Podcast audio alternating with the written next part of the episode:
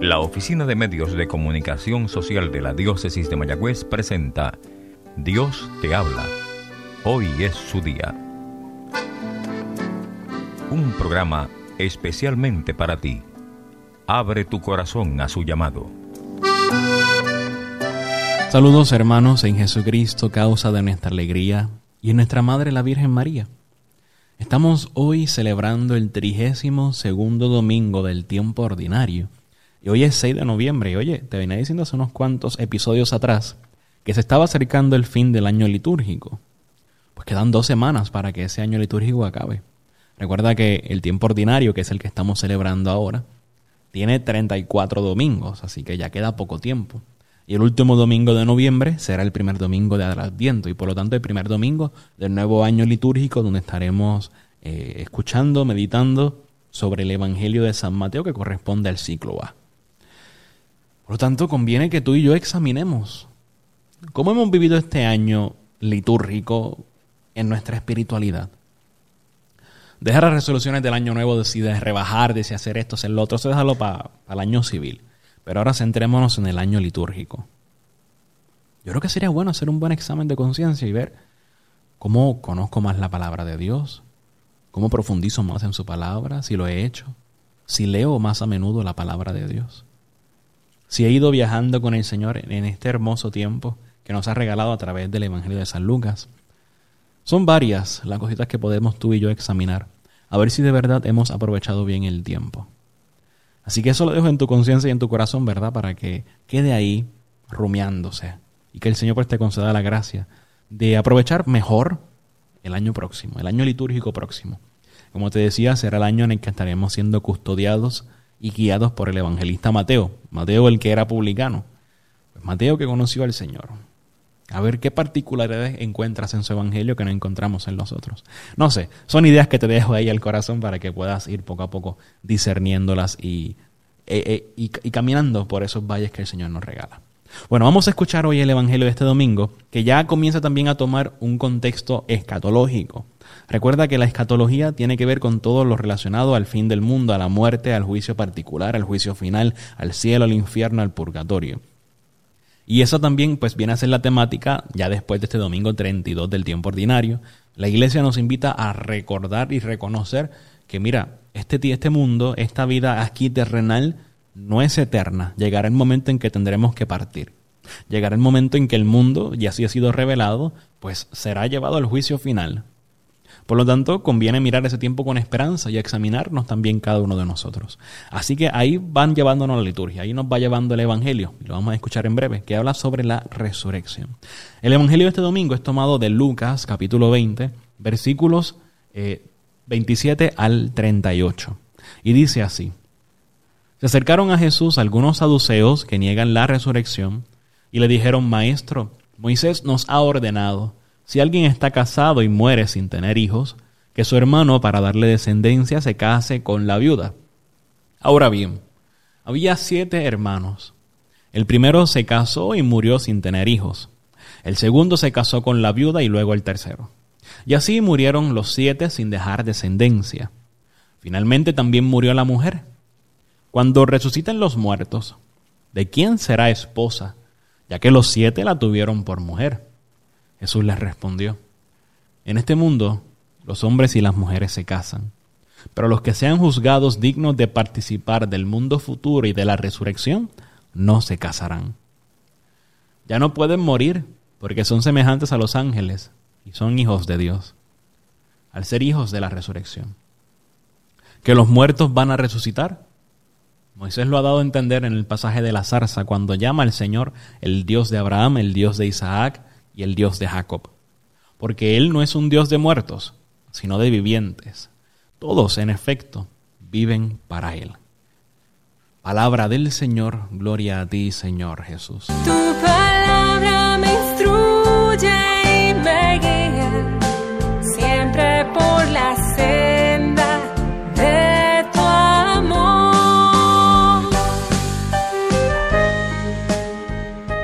Parece un evangelio sumamente hermoso. Yo creo que yo digo esto todos los domingos, pero es que toda la palabra de Dios Es hermosa, es increíble cómo el Señor nos revela su persona, nos revela los misterios divinos y cómo se comunica y cómo también dentro de tantas veces que leemos estas palabras, estos evangelios, siempre el Señor nos dice algo nuevo. Es que es una maravilla. Y ahí descubrimos que es la palabra de Dios que siempre está viva. Pues fíjate que hoy se nos habla sobre la resurrección. Y para poder resucitar tenemos que cumplir con un requisito. Y ese requisito no es otro que la muerte. Una muerte que llegará tarde o temprano. La hermana muerte la llamaba San Francisco de Asís, porque para el cristiano la muerte no es algo que nos dé miedo, no es un tema que nos dé miedo, sino todo lo contrario. La muerte es consolación, porque por medio de la muerte pues termina el sufrimiento terrenal y pasamos a la comunión con Dios. Se habla también de un juicio particular justo después de la muerte. Pero ese juicio particular pues se nos examinará sobre el amor. Así que si hemos amado, no tendremos que tener tampoco miedo ni temor de que ese juicio nos vaya a ir mal. Si hemos vivido el Evangelio, si hemos reconocido que el Señor es nuestro Dios y que nos ha salvado, y hemos cooperado con su salvación, mira, no hay nada que temer. No hay nada que temer porque su juicio será misericordioso. Así que bueno, ¿qué pasa después de la muerte? El juicio particular. Pasamos el juicio, pues con la gracia de Dios, ¿y qué pasa luego? Entonces llegaremos a la patria celestial, al reino prometido. Si tenemos que pasar por el purgatorio, primero seremos purificados de nuestras penas temporales del pecado y entonces pasaremos a estar con el Señor. Pero ¿qué es el cielo? Fíjate que hoy en el Evangelio se acercan los saduceos que no creían en la resurrección y le hacen un cuento al Señor para tentarlo, para que él se confunda, para que él pues se contradiga. Pero un cuento, fíjate que tiene algo de tonto, porque una situación que yo creo que es impensable. Según la ley judía, pues ciertamente, si moría el esposo de esta mujer y no le daba descendencia, su hermano tenía que darle descendencia. Pero aquí te ponen que hay siete hombres que han pasado, siete hermanos, y ninguno pudo tener descendencia con la mujer. Y sale la pregunta al final, mira cuando resuciten. Pero tú sabes que está la cizaña porque ellos no creen. Cuando resuciten. Ellos añadirían, si es que resucitan, ¿de quién va a ser esposa? Porque ha estado con siete casadas. ¿Con quién va a ser esposa? Sin embargo, fíjate lo que dice el Señor, que yo creo que es muy importante. En este mundo los hombres y las mujeres se casan. Pero los que sean juzgados dignos de participar del mundo futuro y de la resurrección no se casarán. Alguno o alguna podría alegrarse de esto que dice el Señor, pero continuemos leyendo lo que dice. Ya no pueden morir, porque son semejantes a los ángeles y son hijos de Dios, al ser hijos de la resurrección. Por lo tanto, conviene que nos hagamos la pregunta entonces, ¿qué es el cielo? Bueno, primero que el cielo no lo podemos comparar con nada en la tierra a no ser con la Eucaristía. Eso es lo primero. Porque el cielo no se parece en nada a este mundo. Es todo lo opuesto. En este mundo, pues está el pecado rondando, está el demonio rondando.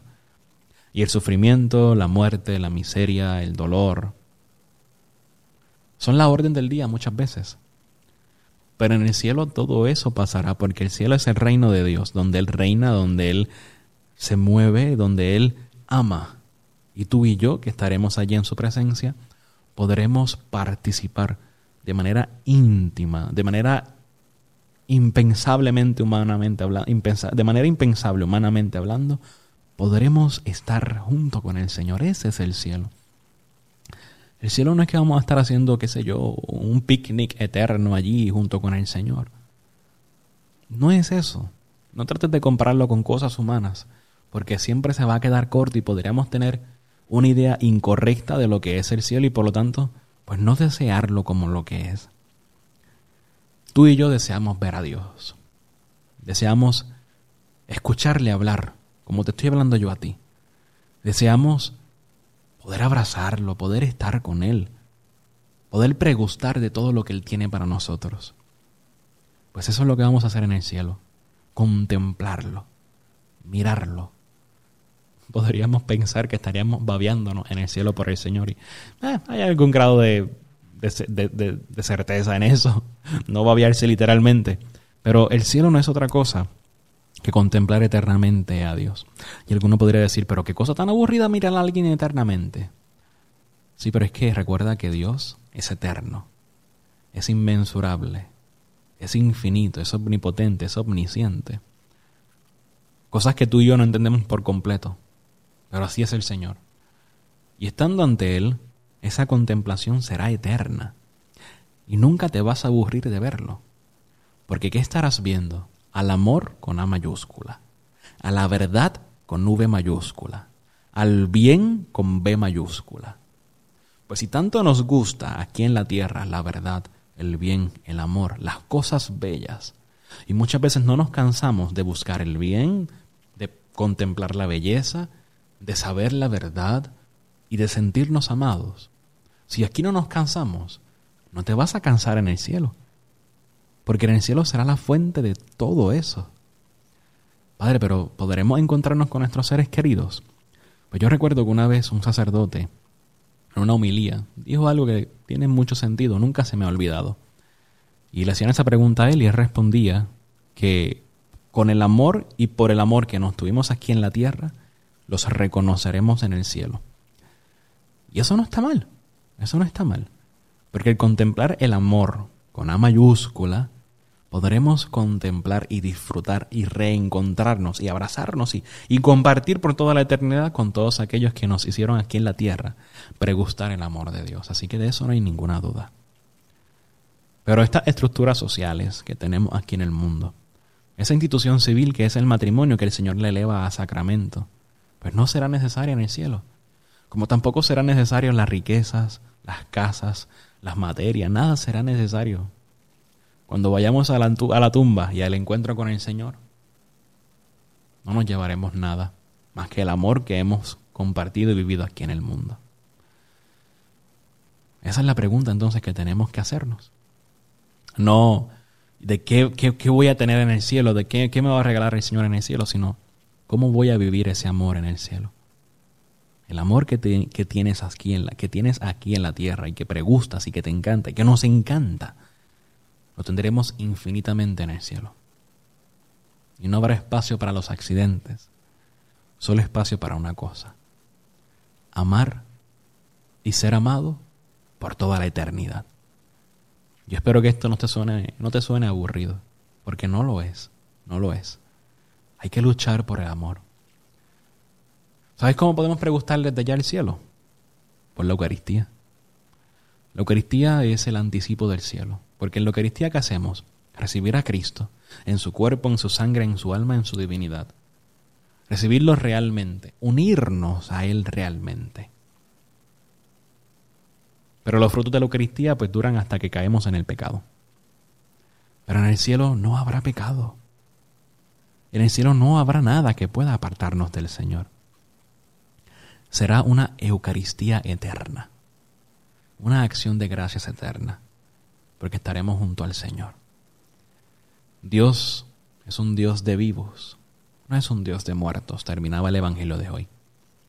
Pues este Dios vivo te quiere bien vivo a ti, te quiere bien viva.